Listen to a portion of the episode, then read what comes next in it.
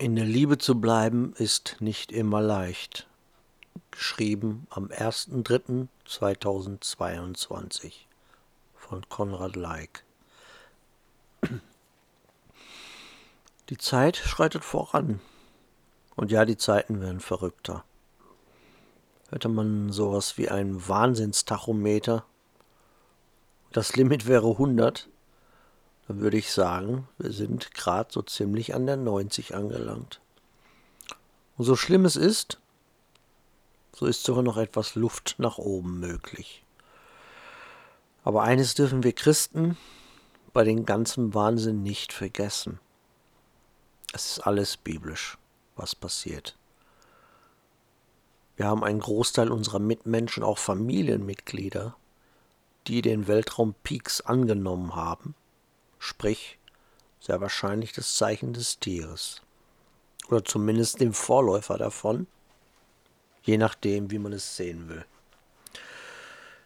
Und die Aufgabe von uns übrig gebliebenen Christen ist es jetzt, am Ball zu bleiben. Die Offenbarung sagt, wer rechtschaffen ist, bleibe rechtschaffen. Auch heißt es in der Bibel, dass der Satan am Ende der Zeit wahnsinnig vor Wut ist, weil er erkennt, dass seine Zeit und auch seine Herrschaft auf dieser seiner verlogenen Matrixwelt sich dem Ende zuneigt. Weil er dem Wahnsinn nahe ist, sind natürlich auch all seine Kinder dem Wahnsinn nah. Und seine Kinder sind all jene, die nicht den Willen des Vaters tun. Und dies sage nicht ich, sondern das sagt Jesus selbst. Und zwar in der Bibel. Und wir alle sind sozusagen Zeitzeugen. Wir sehen es um uns herum. Und gelobt seien die Menschen, die spirituell sehen können. Denn die haben schon lange die Zeichen der Zeit erkannt, haben spirituell wie die Adler aus der Luft beobachtet.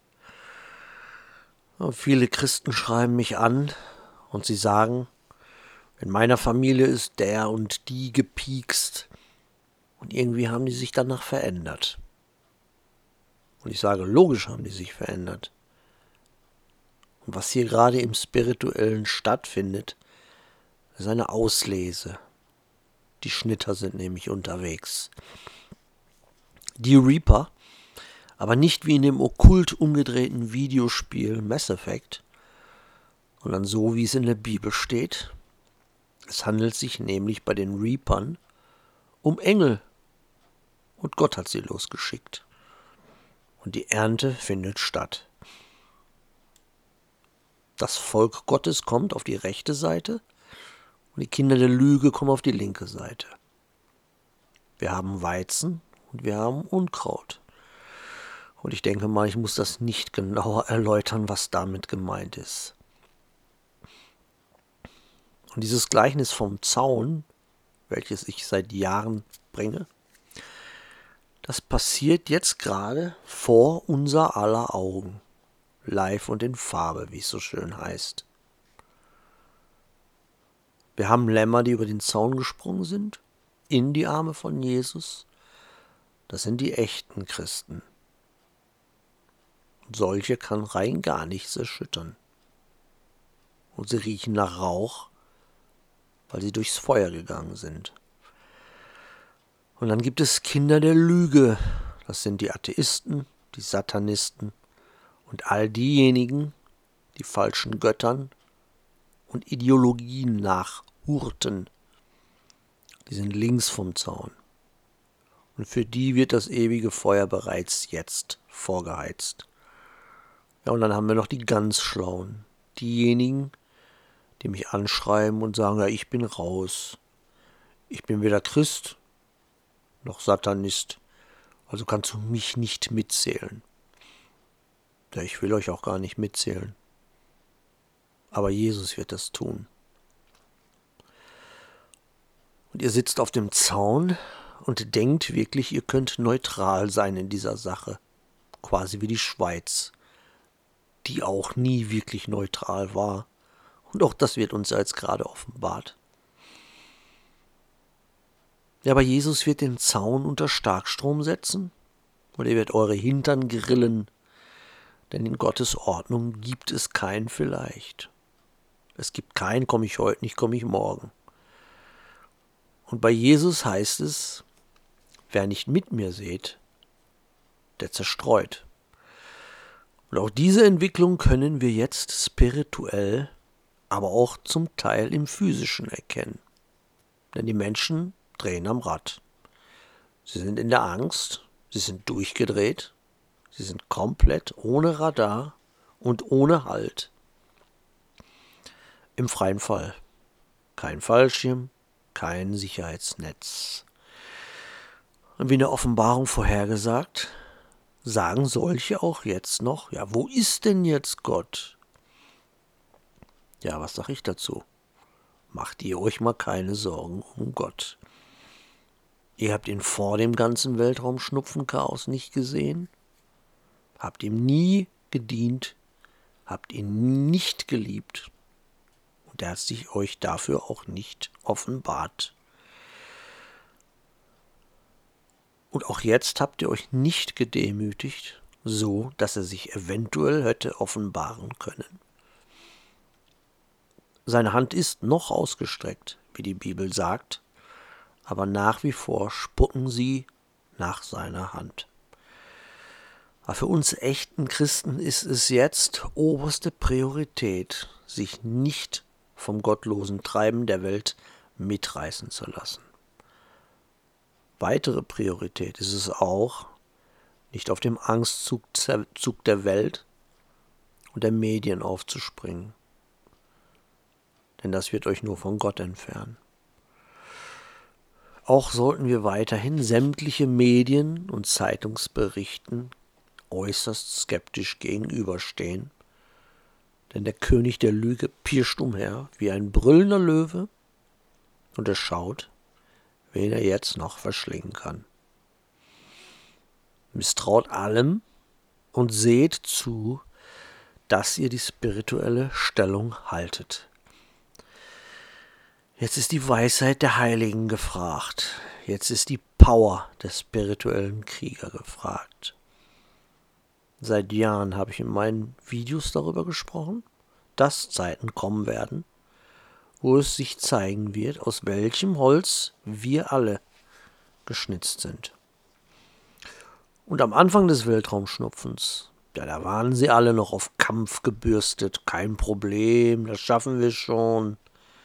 Aber jetzt, fast zweieinhalb Jahre später, da sehe ich Ermüdungserscheinungen, ich sehe, wie Christen total ihren Fokus, auch ihren Halt verloren haben und wiederum andere, die diskutieren immer noch über denselben alten Schmarrn, bei denen sie sich schon vor dem Fake-Schnupfen unterhalten haben. Aber es war nie ein Sprint, sondern es war und ist ein Marathon. Und wohl dem, der schon vorher seine eigene persönliche Trübsal hatte. Traurig jedoch für die Christen, die sich an emotionale, weltliche Dinge festhielten. Eure Jobs sind weg, es sei denn, ihr habt eure Jobs behalten und dafür im Gegenzug das Zeichen des Tieres angenommen. Hartes Brot.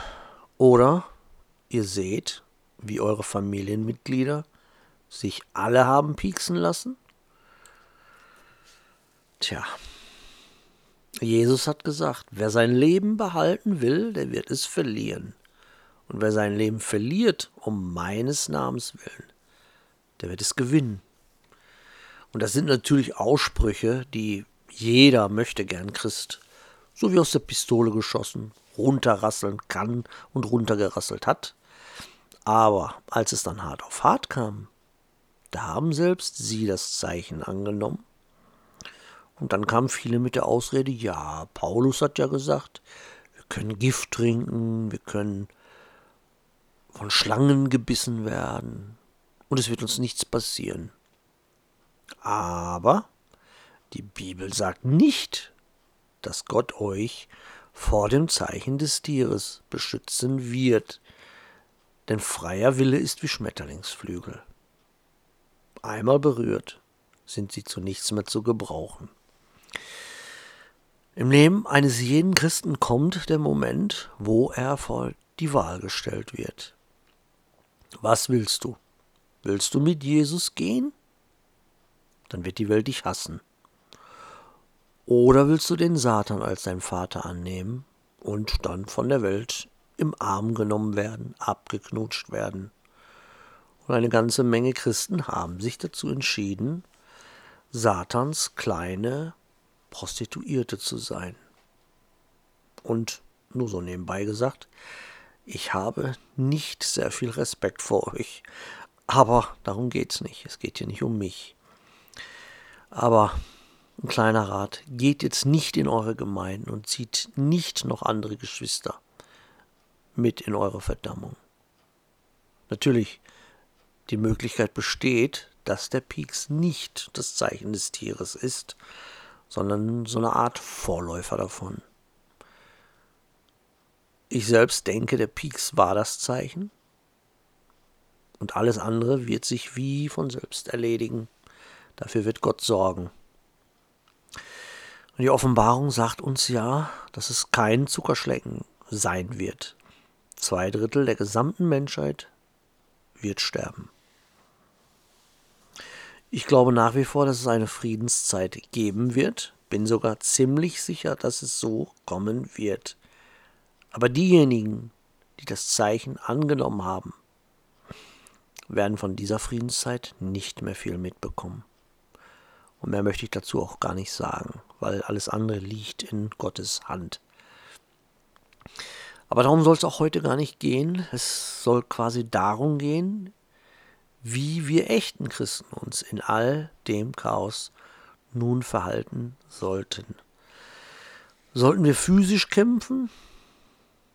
Sollen wir die hassen, welche das Zeichen angenommen haben?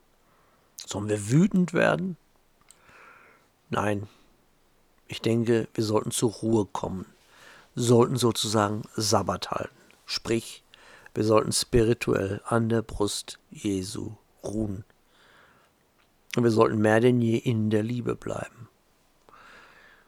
Ich selbst mache so, dass ich mich so gut ich kann aus dem Treiben der Welt heraushalte. Klar, ich muss natürlich mich auch unter die Maulkorb-Zombies mischen, weil ich mehrmals die Woche für meine Mutter, für meine Frau und für mich einkaufen muss. Aber selbst dabei nehme ich mir stets eine Predigt mit, so dass ich meinen Fokus immer auf Jesus habe. Bin ich dann abends zu Hause oder bei meiner Frau, habe ich auch meinen Fokus auf Jesus. Ich schaue mir auch nur noch Filme, Serien etc. an, die keine spirituelle Vergiftung in sich tragen. Und viele Geschwister schicken mir Schreckensbilder oder wollen meine Meinung dazu wissen, was gerade jetzt in der Ukraine oder sonst wo abgeht. Und ich kann nur das Gleiche wiederholen, was ich jede Woche sage. Mein Kampf ist kein physischer. Und euer sollte auch keiner sein. Und meine Gedanken drehen sich nicht darum, was sich in der physischen Welt abspielt. Ich konzentriere mich mehr denn je auf meinem Weg mit Jesus. Wo muss ich noch dran arbeiten? Wo kann ich noch die ein oder andere Sünde hinter mich lassen? Und wie kann ich Gott darum bitten, mir dabei zu helfen? Wem habe ich noch nicht vergeben? Wie kann ich mehr wie Jesus werden? Wie kann ich jetzt noch Menschen in Jesus Namen zu Gott führen? Das sind unter anderem meine Gedanken. Das ist mein Fokus. Hasse ich also die Menschen, die das Zeichen angenommen haben? Nein. Hasse ich die verlogenen Politiker, die mit daran Schuld haben, dass meine Schwester tot ist? Oder dass ich meine Frau ein halbes Jahr nicht sehen konnte, durfte? Nein. Warum hasse ich sie nicht? Nun, erstens, weil mich dieser Hass davon abhalten würde, mehr wie Jesus zu werden. Und zweitens, die Zeit ist knapp. Warum sollte ich diese mit Hass verschwenden? Und es gibt noch sehr viel zu tun. Es gibt noch so viel zu tun. Es gibt noch so viel, was ich zu sagen hätte. Und Gott hat mir mindestens ein Talent überantwortet. Und ich sehe nicht ein, dass ich dieses in der Erde vergrabe, sondern wenn der Herr wiederkommt, dann möchte ich ihm schon zeigen, dass ich dieses anvertraute Talent vervielfältigt habe. Das ist mein Job. Genau das ist, was ich will und was ich tue. Und all da draußen, ihr da draußen, falls ihr nicht in der Liebe seid, falls ihr das Gefühl habt, dass euer Fundament bröckelt, falls ihr denkt, ihr seid kurz davor auszurasten oder gar komplett vom Glauben abzufallen, so möchte ich ganz kurz eine Minute innehalten und meinen Mund halten. Und ich bitte euch alle, spirituell einen Becher zu nehmen. Und jetzt gleich in diesem Moment von mir und an mir so viel Jesus abzuzapfen und in eurem Becher zu füllen oder gar zu trinken, wie ihr braucht, sogar auf die Gefahr hin, dass ich es niemals wieder zurückbekommen sollte. Und ich bete, lieber Vater, ich bitte dich, lass aus mir und durch mich einen spirituellen Wasserfall vom lebendigen Wasser Jesu Christi sprudeln. Und lass all die Menschen da draußen, die sich jetzt schwach, verloren und alleingelassen fühlen, von diesem Wasser schöpfen, von diesem Wasser trinken. Vater, ich gebe dir die Ehre, denn ich bin nur ein Knecht. Ich bin allenfalls nur Leiter dieser Kraft. Ich bin nicht die Quelle dieser Kraft. Vater, wenn auch nur etwas von Jesus in mir ist, dann möchte ich das mit allen Geschwistern da draußen teilen und es ihnen schenken. Amen. Und ihr könnt es jetzt nicht sehen, aber ich werde jetzt meine Hand ausstrecken.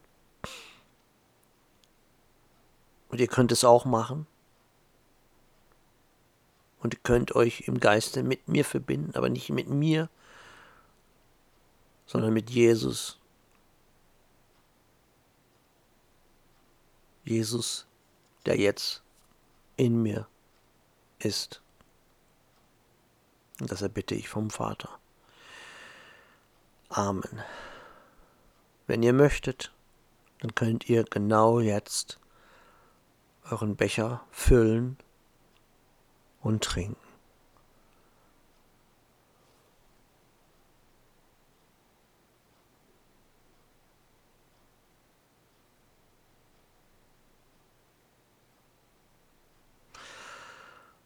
Es ist ganz wichtig für alle da draußen, die sagen, ja, ich habe auch noch genug Kraft. Ich bin voll in Jesus. Dass ihr jetzt auch Licht seid für die, welche Momente der Schwäche haben. Momente des Zweifels, wie Petrus, als er drohte abzusaufen. Und Jesus seine Hand griff und sagte, Du Kleingläubiger, warum hast du gezweifelt? Gerade jetzt ist Jesus da. Und wie ich immer sage, das hier ist keine Religion. Wovon ich rede, ist kein Wuschelwuschel, sind keine leeren Worte, keine Worte ohne Salz, keine Worte ohne Power, sondern was ich hier tue, seit acht Jahren tue, versuche zu, zu tun, ist Zeugnis zu sein. Zeugnis sein dafür, dass mein Gott echt ist und dass sein Sohn lebt, dass er auferstanden ist, und zwar hier und heute. Und seine Liebe, seine Geistesgaben, die er durch den Heiligen Geist gibt und durch die Autorität, die sein Vater ihm übergab, diese Geistesgaben sind genau für jetzt, für uns und für hier, weil es niemals eine Zeit geben wird, wo wir sie mehr brauchen als jetzt. Keine Halleluja-Lieder in irgendwelchen Hobbykeller, Gemeinden, keine Rosenkränze in weltlichen Kirchen, kein Hupen, kein Heulen, kein emotionales Geplänkel. Nein, ich rede davon, in seiner Gegenwart zu sein, in seinem Angesicht zu sein, in seinem Licht zu stehen, denn er ist das Licht dieser Welt. Und ich bitte euch, steht permanent in seinem Licht. Als Gleichnis, was passiert, wenn ihr im Sommer drei Stunden in der Sonne liegt. Ihr werdet braun werden. Übertragen wir das auf das Spirituelle. Was passiert, wenn wir durchgehend in seinem Licht stehen? Dann werden wir ebenfalls leuchten. Und genau das hat Jesus uns gesagt, dass wir Licht sein sollen. Und genau das müssen wir jetzt alle sein.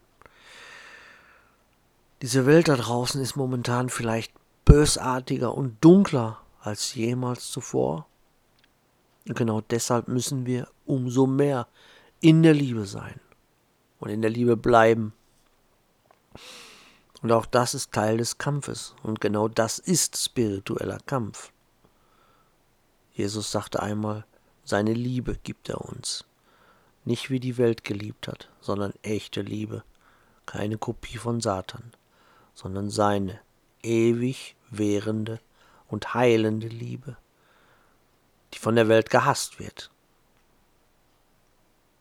weil die Welt nicht mehr in der Liebe ist und die Welt die Lüge liebt und dem, in dem die Lüge entsprungen ist nämlich dem Satan. Weil die Welt in Finsternis gestürzt ist. Und deshalb müssen wir Licht sein. Wir müssen jetzt in der Liebe sein und in der Liebe bleiben. Denn wir sind die letzte Bastion. Seid gesegnet. In Jesus Christus mächtigen Namen. Danke fürs Zuhören. Bis zum nächsten Podcast. Euer Konrad. Ciao.